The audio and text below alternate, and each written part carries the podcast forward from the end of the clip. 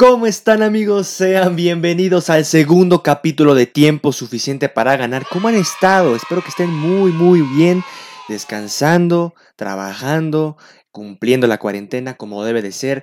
Y tenemos un nuevo capítulo dedicado también a la NFL porque han sido semanas muy intensas, agencia libre, que hubo contrataciones bastante, bastante locas. Y justamente vamos a hablar de un, de un equipo que se especializó en agencia libre que jamás tiene dinero en agencia libre y tuvieron este año dinero, 71 millones. Vamos a hablar de los New England Patriots que sorprendieron mucho ahorita en la reciente off-season porque, como les digo, nunca tienen dinero para agencia libre, por eso nunca hacen movimientos y justamente 2021 tienen dinero. ¿Qué, qué habrán hecho? ¿Quién sabe? Pero los movimientos de los Pats fueron impresionantes y de cara a la siguiente temporada se vienen cosas muy buenas, ¿eh? Piénselo tantito. Vamos a destacar los movimientos que hicieron, evidentemente, porque hay muchos muy buenos que van a funcionar bastante para esta ofensiva y la defensiva que va a regresar más fuerte que nunca.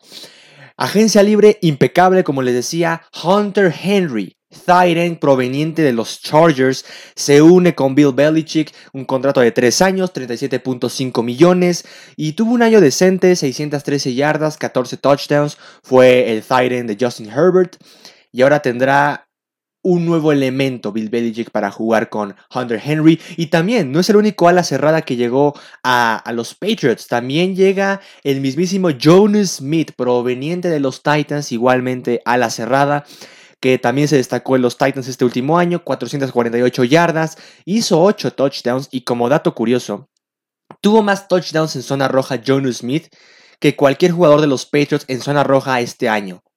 Jonas Smith tuvo 8 touchdowns en zona roja y los Pats tuvieron 7. Pésimo lo de este año de los Pats, pero Jonas Smith junto con, junto con Hunter Henry tienen un gran cuerpo de Titans muy bueno, muy completo. Y mucha gente está pensando que Hunter Henry se va a ver afectado, tal vez Jonas Smith, porque va a ser la lucha de quién es titular. Pero los dos no son iguales. Son estilos totalmente distintos y que sabrá de alguna forma, de cierta forma u otra, sabrá usarlo Bill Belichick a su favor. Y son dos grandes elementos para la ofensiva. Otro que me encantó bastante, Matt Judon, outside linebacker proveniente de los Ravens. Fue un contrato bastante jugoso, 4 años, 56 millones y 32 millones garantizados. Matt Judon no se pudo destacar tanto con los Ravens, pero él es una amenaza pura. Genera bastante presión, tuvo 6 capturas, pero desde el 2017 ha promediado muchos sacks.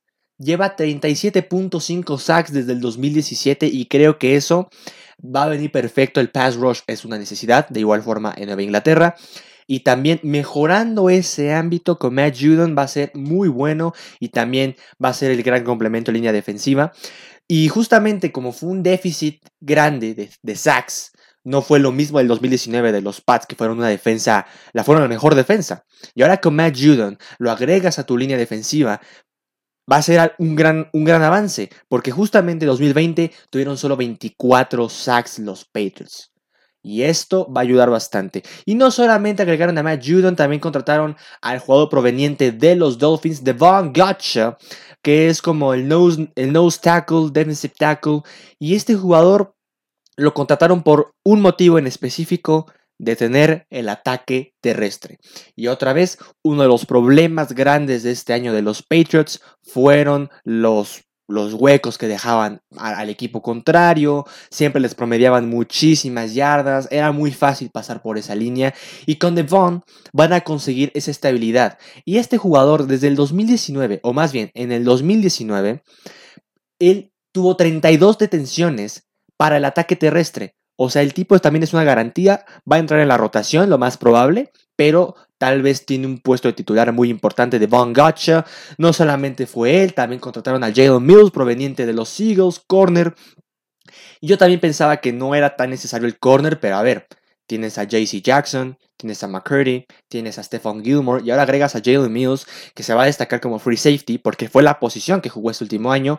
Jalen Mills va a mejorar muchísimo y va a ser muy interesante esa secundaria de los Patriots. Jalen Mills también gran, gran adición. Trent Brown, tackle. Y si bien Trent Brown tuvo una etapa muy corta con los Patriots, jugó solo un año que fue 2018 y fue campeón. Tendrá algo muy interesante aquí y es que mejoraron la línea ofensiva. Mejoraron la línea ofensiva con un buen tackle. A pesar de que ya no sea el mismo Trent Brown, el tipo sigue siendo una estabilidad muy fuerte y esto principalmente le, vendrá perfecto para el coreback que esté jugando. Y también tenemos que parte del trade que hicieron, porque fue un trade, van a recibir los Pats, o bueno, recibieron los Pats un pick de séptima ronda, de este, desde el draft de 2022 y recibieron a Trent Brown. Así que creo que fue un buen deal, fue un buen deal. También mejoraron el cuerpo de receptores, que era una necesidad muy grande. Y yo me quejaba mucho de los Pats porque no tenían receptores buenos. Y ahora añadieron a Nelson Aguilar y a Kendrick Bourne. Los contrataron aquí también en agencia libre. Me, llama mucho la atención Nelson Aguilar porque tuvo su mejor año en toda su carrera con los Raiders. 896 yardas, 8 touchdowns, promedia más o menos unas 18.7 yardas después de la recepción, que es impresionante. Nelson Aguilar va a tener mejores años aquí en los Pats. Tuvo que rectificarse este último año porque tenía un jueguito, tenía ese, ese era reconocido Nelson Aguilar por soltar bastantes balones en los Eagles, llega a los Raiders, hay una diferencia en el cuerpo de receptores porque este fue el mejor receptor, no fue ni Henry Rocks, no fue ni Hunter Renfro, fue Nelson Aguilar. Y justamente fue perfecto con Derek Carr. Y ahora que tendrán un armamento más, Nelson Aguilar tal vez no será el de, los mejores receptores, pero oye. El tipo te juega profundo y es una amenaza.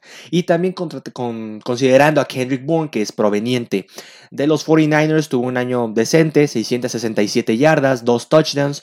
No es un wide receiver 1, puede ser wide receiver 2 o incluso wide receiver 3, se maneja perfecto, no fue, te digo, no fue participativo en el esquema de, de Shanahan con los 49ers, pero también es añadir a alguien más que se complemente con Jacoby Meyers, que se complemente con Julian Edelman y es un buen cuerpo de receptores. Por lo menos ya es decente. Ya no es como el año pasado que nadie agarraba nada. Y a su vez contrataron también a Henry Anderson, que es como un defensive end proveniente de los Jets. No, le dieron un contrato tan jugoso, pero eso genera depth para que de igual forma detengan el ataque terrestre, junto con Devon Gotcha. Y también regresaron a Kyle Van Noy, que jugó solamente una temporada con los Dolphins. Pobre de Kyle Van Noy. Le dieron un supercontrato a los un supercontrato a los Dolphins y solo duró un año, pero aquí tuvo sus mejores años con los Pats. Kyle Van Noy tuvo sus mejores años y va a mejorar igual forma con Belichick. Y se va a complementar con Donta Hightower, que como dato ya va a regresar. Porque recordemos que hubo jugadores importantes de los Patriots que decidieron no jugar. Como es el caso de Donta Hightower, que decidió no jugar debido al COVID-19. Patrick Chung, su safety, pero Chung ya se retiró, así que no va a ser tan importante. Por eso añadieron a Jalen Mills. Está en todo Bill Belichick. Marcus Cannon, su tackle, pero ya lo cambiaron a, los Texans. Y de igual forma su receptor Marcus Lee. Y hubo otros jugadores que también no, estuvieron, pero son más que nada reserva. Fue un poco difícil para los Patriots manejarse sin armas importantes, como en el caso de Donta Hightower. Pero creo que ahora con su regreso va a ser muy interesante verlo también con Kyle Noy. Y ya discutiremos un poco de lo que va a seguir después en los Pats. Pudieron recuperar a a, este Andrews, su center titular, porque estaban coqueteando ahí un poco qué podría pasar en esa posición, porque Andrews también es importante. Lo pudieron renovar también por cuatro años, David Andrews. También este Lawrence Guy, su defensive tackle, por cuatro años. También a James White, su running back, lo pudieron renovar. Pudieron hacer las renovaciones clave, teniendo el dinero, teniendo las opciones. Fue una offseason bastante buena. Hasta ahora los Pats hicieron cosas muy buenas y me atrevo a decir que los Patriots son el top 3 equipos que hicieron una agencia libre impecable, junto con los Buccaneers, junto con los Browns, hicieron cosas muy buenas. Y dirán, ¿por qué los Buccaneers? ¿Por qué los mencionas? Si no hicieron una compra impresionante, pero retuvieron a todos sus jugadores. A casi todos. Falta Antonio Brown de veremos, ¿no? Pero pudieron extender un contrato a Tom Brady, a Shaquille Barrett, también a también pudieron mantener a, Leonard Fournette. O sea, eso es importante, mantener a tus jugadores. Y los Pats añadieron un arsenal ofensivo interesante, un arsenal defensivo interesante, retuvieron a sus mejores jugadores. Oye, ¿de qué se trata? Y los Pats, ojo con estos jugadores, porque con Hunter Henry, cuidado, con Jonas Smith, cuidado, tengan cuidado con lo que hay en defensa, con Matt Judon, con Devon Gotcha, tengan cuidado con los receptores, Nelson Aguilar y Kendrick Bourne. Es interesante este equipo para el 2021, muy interesante. Pero no todo es color de rosa, fans de los Patriots, no todo es tan bonito. Porque también hicieron algo que tal vez en mi gusto personal no es lo mejor. Tienen un problema y ese problema se llama Cam y se apellida Newton. Cam Newton para mí es el problema, porque de igual forma como Andrews, como Lawrence Guy, como James White, también retuvieron a Cam Newton por un año y 14 millones. Pues el contrato que le habían dado a él a inicio de, campaña del 2020, pues también fue un contrato muy bajito y ahorita ya, wow, 14 millones, está un poco fuerte por los incentivos más que nada. Y lo que quiero pensar de Bill Belichick es, ¿van a mantener a Cam Newton como coreback? En lo personal, no, no tienen que hacerlo. Ya hicieron las cosas bien para que pongas a Cam Newton de coreback titular para el 2021.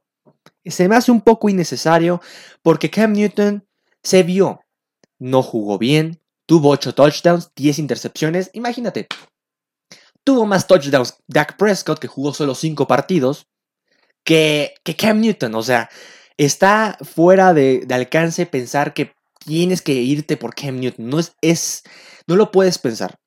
Y si llegara a ser así, yo creo que va a ser algo distinto. Porque, a ver, no habla bien de Cam Newton el que lo banquearan muchas veces, que hacía errores, y que muchos de los errores que tuvo, tuvieron los Pats fueron por culpa de Cam Newton. Entonces, ¿de qué se trata? Entonces, yo lo que quiero pensar es que Cam Newton va a ser banca, va a ser backup. Porque ahorita veremos lo que puede pasar en el draft. En el draft pueden pasar cositas. Así que de cara al 2021, Cam Newton no, no puede ser titular. Cero, cero opción de que tal vez no se quieran buscar un quarterback en el draft. Pero Cam Newton, en lo personal, no es la respuesta y ni la va a ser. Ya no tiene lo necesario Cam Newton para triunfar como un coreback. Sus mejores años ya pasaron. Olvídense de que Cam Newton va a ser mejor ahora con un buen arsenal ofensivo y que su defensa va a responder. No, Cam Newton descartado para ser titular de los, de los Patriots. Pero, como les mencionaba, en el draft hay un sinfín de opciones. Muchas cosas pueden pasar en el draft. Ya estamos a menos de un mes. Y el draft para los Pats tiene muchas opciones, ¿eh? Y vamos a empezar con la que para mí es una teoría y para muchos analistas ya también está empezando a hacer plática. Tienen que buscar el trade up en el draft si quieren buscar un coreback. Ojo, si de plano no es una opción el coreback, no hagan un trade up, pero si buscan necesariamente un coreback que sea el titular, para que no sea el titular Newton, tienen que hacer el trade-up. Ahorita los Pats tienen la posición número 15, la selección número 15 en el draft. No es malo, pero si quieres buscar un quarterback, no es la posición. Y tal vez puedes llegar a conseguir en el 15 probablemente a Trey Lance o probablemente a Mac Jones. En caso de hacer un trade-up, pero si lo quieres hacer, tienes opciones. Hay opciones interesantes y ya vimos estos últimos días que pueden pasar cositas con los trades, porque ya hace poco los 49ers hicieron trade con los Dolphins por su pick número 3. Tuvieron que dar picks de primera ronda, lo más, lo más evidente, pero ahora los 49ers tienen el, pick número 3. Y los Dolphins se quedaron con el 12, que era el de los Niners. Y los Dolphins dijeron, ne, ne, ne, ne, ne, yo voy a hacer un trade up y me voy a regresar con el pick número 6, que es el de los Eagles, y que los Eagles se queden con el 12. Y esos movimientos fueron muy inteligentes. Si quieren hacer eso los Pats, tienen esa opción. ¿Qué equipos puedes conseguir? Los Falcons, los Bengals y ahorita hablaremos un poco de los Cowboys, que tal vez no sea la posición necesaria para un quarterback, pero ahorita hablaremos de ellos. Los Falcons. ¿Por qué irse con los Falcons, negociar su pick para que puedas draftear un quarterback? Bueno, estamos pensando que los Jaguars van a, van a draftear a Trevor Lawrence Estoy pensando probablemente que los Jets draftarán a Zach Wilson. Y aparte, qué pedazo de Pro Days aventó Zach Wilson. Y también estoy pensando que en el pick 3, que ya es de los 49ers, van a buscar un quarterback. Porque yo ya no veo tampoco a Jimmy Garoppolo siendo titular. Entonces, el pick número 4, que son los Falcons. En ese momento, tus opciones como tú como Pat, tú como patriota, se te acaban. Porque ya por lo menos tienes asegurado que tres quarterbacks se van de las primeras tres picks. Entonces los Falcons puede que quieran ir por Trey Lance. O si no es eso, por Mac Jones. Entonces, si quieres hacer un trade-up, sí puede valer la pena que pongas en un trade a Stephon Gilmore, tu corner. Si algo mm, batallaron mucho los Falcons fue en su arsenal, su secundaria, porque fueron de los peores equipos defendiendo el pase, y ahora añadiendo a Stephon Gilmore. Y también no te vas a ir tan lejos, puedes añadir a alguien igual de la defensa con el pick 15 que te van a dar los Pats. Entonces, los Pats reciben el pick número 4 y los Falcons reciben el pick número, el pick número 15 y Stephon Gilmore. ¿Ok? Es un trade posible. Luego tienes a los Bengals que tienen el pick número, el pick número 5. Y los Bengals, lo más probable es que se vayan por, Penny Sewell, que es el tackle de Oregon. Tal vez los Bengals hice un poco complicado sacarlos del pick número 5, pero es de igual forma, ahorita no añadiendo a Stephon Gilmore, sino dando tu pick número 15 y también dando más picks, más picks convencionales, ya es una, una segunda ronda o probablemente una cuarta ronda. El chiste es que tiene que aceptarla los Bengals, que le des muchos picks por su pick número 5. Y también están los Cowboys, que a ver, dirán, ¿por qué los Cowboys? Pues ahí les va la teoría. Mi teoría es que los Vaqueros tienen el pick número 10 y los Pats el pick número 15. Negociar el pick, pero también en el trade los Pats pongan Stephon Gilmore, su pick número 15, y van a recibir a cambio el pick número 10 de los, de los vaqueros, pero también los vaqueros poner en el trade a Michael Gallup. ¿Puede suceder? Probablemente. Porque, a ver, dirán, ¿para qué recibir a Michael Gallup? Porque ya vas a mejorar también tu cuerpo de receptores. Y yo como fan de los vaqueros no estaría tan a gusto de que sucediera eso, pero teniendo en cuenta ese trade, puede ser interesante, ¿no? Recibes un muy buen receptor, tienes muy buena posición en el draft, puedes draftear con el pick número 10 probablemente a Mac Jones o a Trey Lance. Yo solamente veo esas opciones. O incluso, amigos, de no ser estos tres equipos, que si hagan un super trade up con los de arriba, como son los Jaguars o como son los Jets, tendrás que dar muchas cosas a cambio, pero puedes tener la opción de draftear a Justin Fields o hasta Zach Wilson. Lo más probable es que no vayan a negociar los Jaguars su pick número uno. Trevor Lawrence, vamos a poner que ya es casi seguro que se va a los Jacks. Pero poder negociar con los de arriba, ya sea 49ers, que a ver, yo tampoco creo que se muevan. Ya negociaron para tener el pick 3, dudo que se muevan de ahí. Pero los Jets, ¿qué le puedes dar a los Jets? Y es muy difícil porque son de la misma división. Así que irse por uno de los tres mejores quarterbacks puede ser difícil. Pero ya puse las opciones. Trey Lance o Mac Jones son buenos quarterbacks. Pero si no tiene que ser un quarterback, pues a ver, pensemos en otras opciones para su draft. Tienen también la opción de Micah Parsons, linebacker de Penn State. No jugó este año, es su año colegial, no jugó. Pero el jugador es una bestia, es una bestia. Tiene esa similitud con Khalil Mack, más o menos. Pero oye, Tener a Micah Parsons sería interesante. O si no llegara a ser Micah Parsons, también tienes al linebacker de Notre Dame, Jeremiah Owusu Koramoa. Mm, puede ser también. Así que pensemos que tal vez van a mejorar la defensa, añadiendo a Donta Hightower, teniendo a Calvin y añadiendo a Micah Parsons o a, este Jeremiah Owusu Koramoa, el linebacker de Notre Dame son opciones. Yo esas son las opciones que puedo ver en el draft que se puedan ir los Patriots. Pero son, como les digo, son un sinfín de opciones para el draft. Y vamos a dar una pequeña conclusión para este equipo. 2021 será un año muy interesante para los Pats. Nos estábamos esperando que un año lo tuvieron pésimo y ahora van a volver como nunca, ya sin Tom Brady tendrán una división peleada. La división este de la americana va a ser muy peleada. ¿Por qué? Porque contemos que los Bills tal vez son el rival a vencer. Josh Allen, ay, Josh Allen, que Mitch Trubisky. Josh Allen, tienen a Emmanuel Sanders, tienen a Stephon Diggs. La defensa no es que digamos sea mala, pero es decente. Y, esto, y los Bills ya, ya tienen esa cultura ganadora. Entonces, los Bills serán el rival a vencer. Cuentas con los Dolphins que su front office se puso las pilas para obtener otro para obtener el trade up y negociar el pick con los Eagles y tener el pick 6 añadiendo que pueden tener a Jamar Chase, pueden tener a Kyle Pitts. Está un poco interesante, ¿eh? O no un poco, muy interesante, porque los Dolphins también van a ser un equipo muy competitivo.